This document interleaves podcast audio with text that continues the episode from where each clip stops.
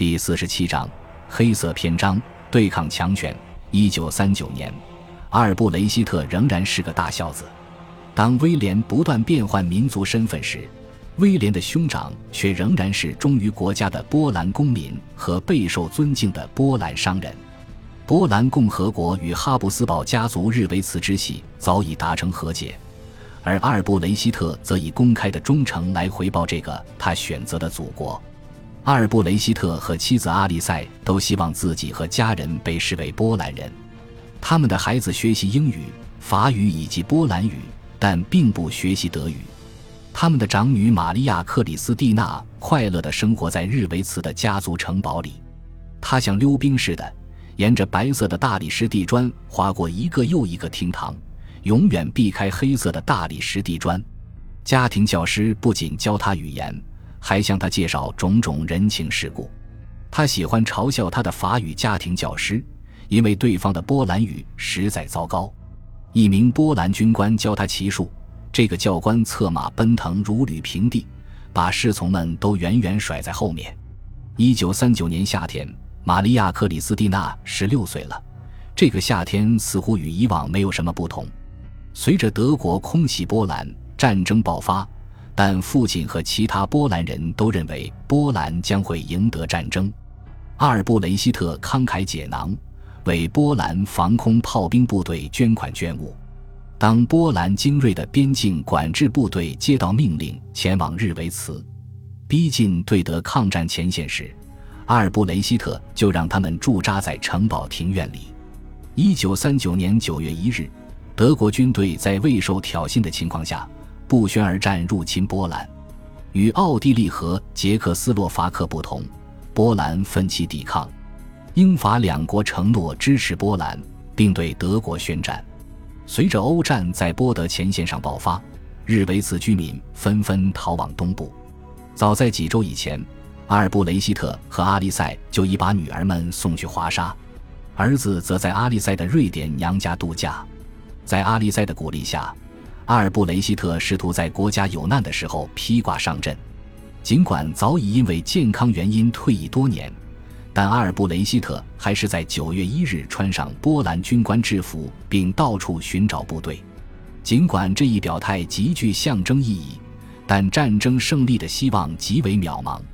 尽管波兰人在日维茨周围英勇抵抗，并给德国人造成重大伤亡。但阿尔布雷希特还是不得不加入撤退的大军，这座城市三天之内就陷落了。因此，阿尔布雷希特赶紧前往华沙去接女儿们，然后匆忙东进以躲避德国人的闪电战。在波兰首都，女儿玛利亚·克里斯蒂娜仰望清澈的蓝天上铺天盖地的机群，街上的人们说那是我们的飞机，他们错了。波兰空军还未起飞就已被摧毁，那些飞机是德国的，是来轰炸平民的。从战争一开始就是如此。德国飞机扔下的炸弹炸死了数以万计的波兰人，但阿尔布雷希特保住了女儿们。他试图抢在德国人前面，他并未返回日维茨，而是带着女儿们前往东南面阿利塞的庄园。这趟旅行指向波兰的另一部分。也指向哈布斯堡王朝历史的另一章节。庄园曾属于阿利塞的首任丈夫，那位哈布斯堡外交官。他从父亲那里继承这座庄园，而他父亲曾是哈布斯堡王朝的首相。庄园位于旧哈布斯堡王朝加里西亚行省东部，乌克兰人而非波兰人占据当地人口的多数。阿尔布雷希特和女儿们躲过纳粹德国的进攻，却又遇上另一支军队。九月十七日，苏联红军同样是在未受挑衅的情况下，从东面不宣而战入侵波兰。八月，纳粹德国与苏联签订互不侵犯条约，里面包含瓜分东欧势力范围的秘密附加议定书。波兰也在瓜分之列，斯大林拿走了属于他的那一半。阿尔布雷希特和女儿们面对突如其来的苏联袭击，不得不向西返回日维茨。作为波兰贵族和波兰军官，他有充分的理由恐惧苏联。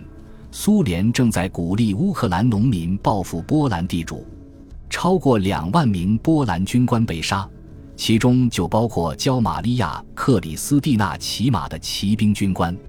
德国占领区同样令人恐惧，在他们离家期间，日维茨已被并入德意志帝国。在绝望中，孩子们的一名家庭教师份自杀。在一九三九年的可怕秋天，波兰公民反复逃亡，东奔西走，只为确保个人安全或者试图合家团聚。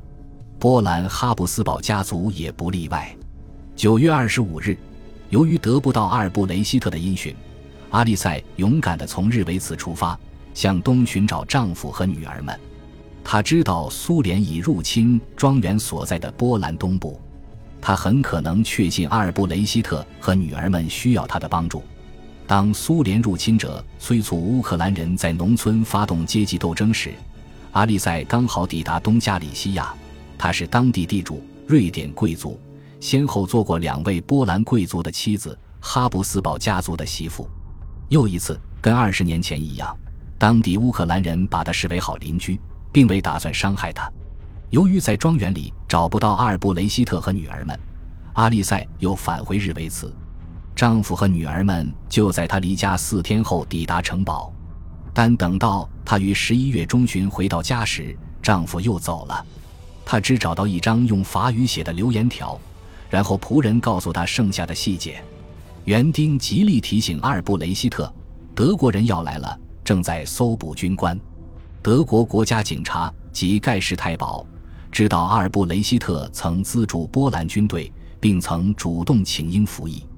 十一月九日，他被两名警察带离城堡。玛利亚·克里斯蒂娜回忆道：“父亲的脸面如死灰，他有充分的理由感到恐惧。他的孩子们即将失去父母，他的妻子还在东部某处，他的军队已全军覆没，他所在的波兰日维茨地区已被并入德意志帝国。”他肯定也知道，他的产业也有可能被没收，有些产业已被私吞。窃贼就是汉斯·弗兰克，波兰总督区的最高行政长官，而波兰总督区就是被德国夺取但尚未并入德意志帝国的德国占领区。在走马上任途中，弗兰克曾在日维茨停留，窃取了哈布斯堡家族的银器。那原本是弗兰茨约瑟夫皇帝送给斯特凡和玛利亚特蕾莎的结婚礼物。弗兰克将会在克拉科夫的前波兰王家城堡里面使用这些银器，那里已成为他的司令部。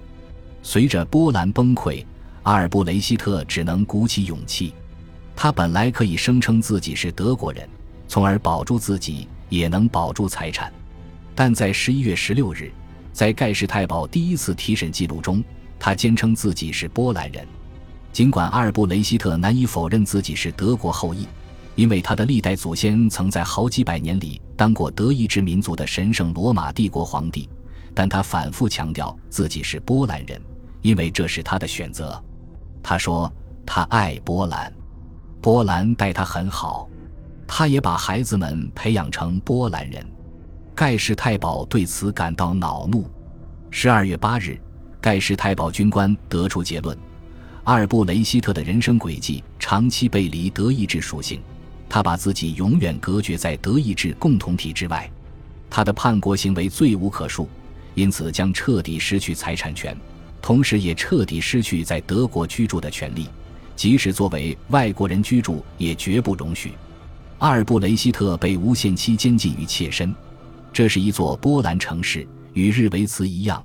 已被并入德意志帝国，阿尔布雷希特的立场相当具有戏剧性，但在当地的波兰人当中绝非孤立。在这几周时间里，德国当局就已宣布被吞并的日维茨地区永远是德国领土，当地居民也都有德国血统。然而，即使在日维茨及其周边地区被德国吞并之后，当地的波兰人还是坚持为抵抗德国入侵而牺牲的波兰士兵上坟。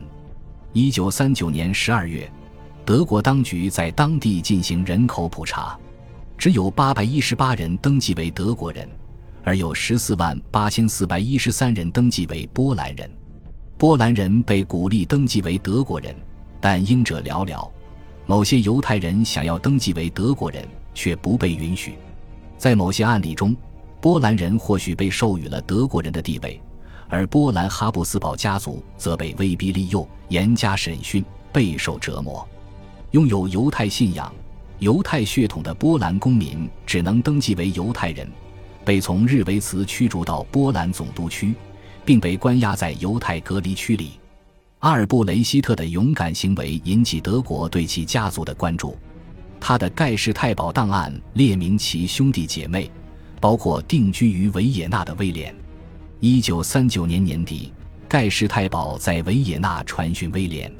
审讯者问威廉：“为何阿尔布雷希特是波兰公民？为何他自愿为波兰军队服役？”即使威廉知道上述问题的答案，他都不会回答。可想而知，他对这个种族帝国的警察们少说为妙。德国警察收到的指引是：家族出身相当于国籍身份。威廉及其兄长们出身于数百年来抛弃民族身份、拥抱多个民族的家族。此时，威廉与他们一样都是德国人，至少威廉想留下自己是德国人的印象。感谢您的收听，喜欢别忘了订阅加关注，主页有更多精彩内容。